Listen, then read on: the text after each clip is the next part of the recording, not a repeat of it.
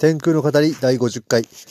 こんばんは、ゲストハウス天空の茶屋敷の坂本二郎です。この番組では山奥でゆるくゲストハウスやりながら日々感じたことや体験したことをぐだぐだ喋りたいと思います。今日もね、えっと、昨日、えっと、久しぶりに投稿して、今日もまた、あの、はい、投稿できました。うん。で、大体こうね、よ、今はね、ベッドで横たわりながら、まあ、小次郎と一緒にいつも通りかな。やっぱこの時間でやる気になって、あのね、ちょっとね、やる気を出してやるっていうのが一番効率がいいかな、という感じですね。うん。で今ちょっと小次郎がなんかね、かなり激しい、なんかティッシュで遊んでるから、ちょっと、なんだろう、ちょっと、ちょっとね、やんちゃ坊主、やんちゃ坊主がね、今、はい、ちょっとね、大変なことになってますね。うん。はい。落ち着いたかな？うん。まあいいや。うん。最近あの、そう、ゲストハウスを、にお客さんは、あのーやっぱ減ってはいるので、これはまあ、あの、コロナというよりも、そもそもこう、あの、冬はあんまり人来ないんですよね。夏はものすごく人来るけど、冬はあんまり来ないから、まあ、これはどこの業界、どこのゲストハウスでもそうだと思うん。まあ大体はね。大体のゲストハウスはそうだと思うけど、うちもそうなので、あの、冬は全然人がいないから、えっとね、この時期はね、いつも海外に僕いるんだけど、今年に関しては、あの、海外に行かない、ああ、行くかもしれないか。うん。大体そのね、12月ぐらいは僕いないんだけど、今年はまだ今のところまだいるので、えっと、そうね、僕、あの、言ったらこれ10年ぶりなんですよね。日本にこの時期いるの、この時期に日本にいるのがですね、10年ぶりなんですけど、うん。で、最近ね、あの、まだやることがね、いろいろある、あって面白いんですけど、執筆活動がそうだし、あの山を切り開いたりとかもいろいろ、今度登山道ですね。お客さんのために登山道を切り開いたり、あと今日なんかはね、サウナが届いたりしたからね、サウナもね、これからやってみたいとも思うし、あと2個、2個もね、練習しているんですよね。うん、まあ、毎日毎日ね、やることはたくさんあってね、充実してすごくいいですね。うん。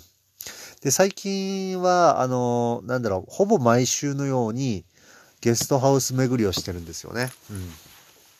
あのそうだな、えっと、糸島の、あのクーポン、糸島ウェルカムキャンペーンっていうのがあってですね、あの、すごいバグったキャンペーンやってるんですよ。あの、泊まったら登録されてる宿、まあまあほとんどの宿が登録してると思うんだけど、まあ、3000円ディスカウントで、そっから2000円のクーポン券をもらえるんですよ。これはあの、GoTo のクーポンとは別の糸島クーポンですね。うん。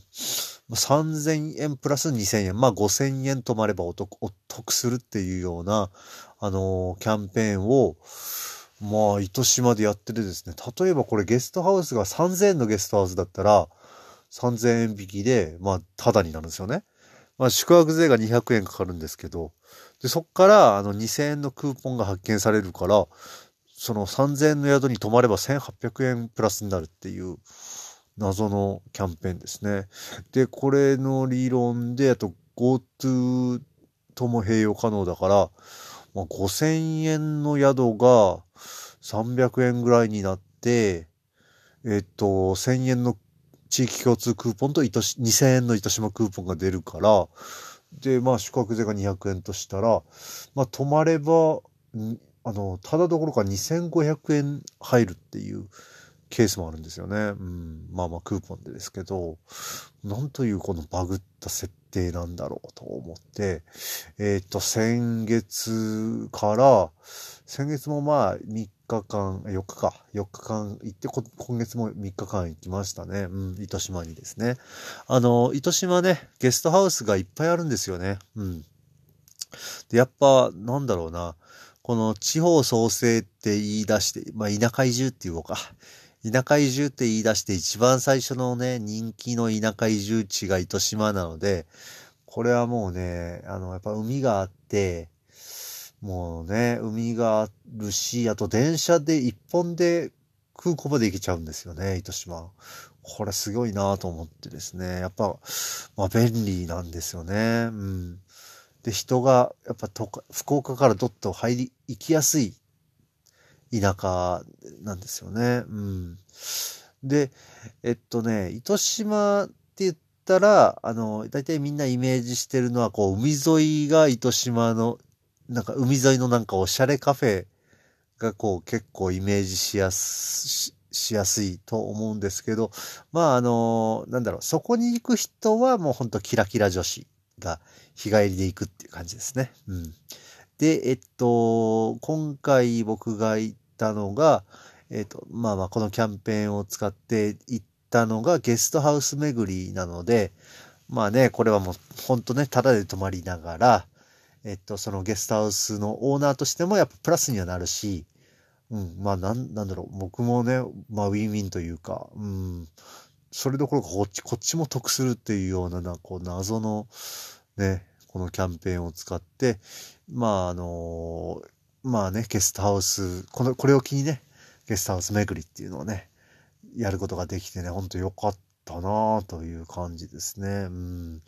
で、えっと、その、まあ大体行くところ、まあ、そのキラキラ女子が行くところは、あのあれですね、あの、その海沿いだけど、そのゲストハウスオーナーたちがゲストハウスやってるところは、まあ、あの、もっと町側ですかね。割とこう、アクセスのいいところですね。うん。まあ、なんかね、聞いたところ、えっと、なんだろうな、意外と県外の方が多いのかな。やっぱりこう、うん、福岡市内に住んでるキラキラした人たちは、まあ、あの、日帰りしかしないですよ。だって日が暮れてから帰り出しても十分家に帰れちゃうからですね。わざわざ泊まらないっていうような感じらしいですね。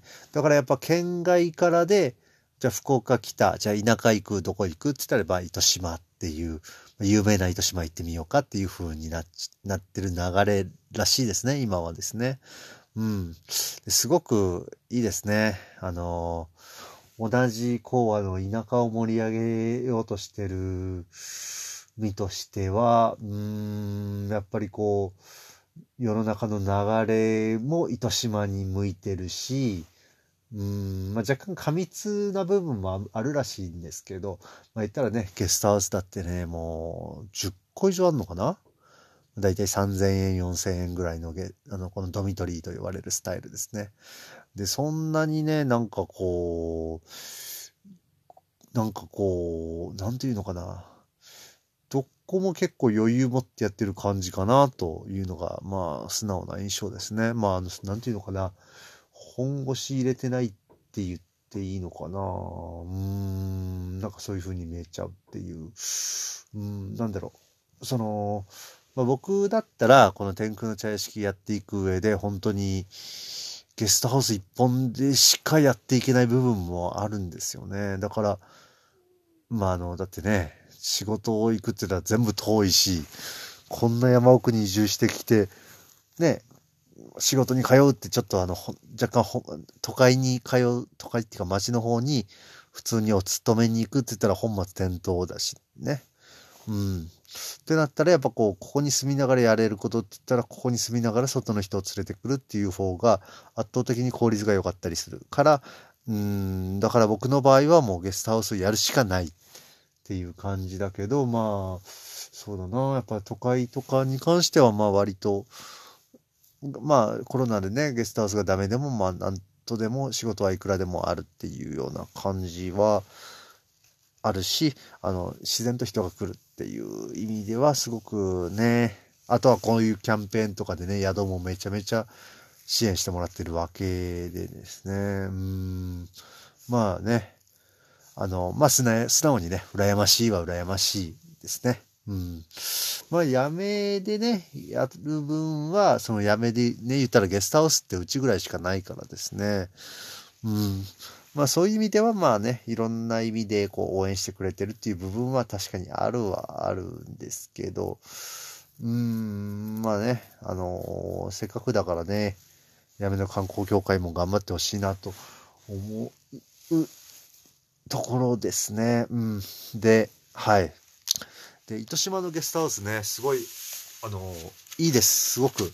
あの、もうシンプルにね、あの、クオリティが高いですね。うん。どこも。うん。綺麗にしてらっしゃるっていう、もう素直にね、これはもう参りましたって感じですね。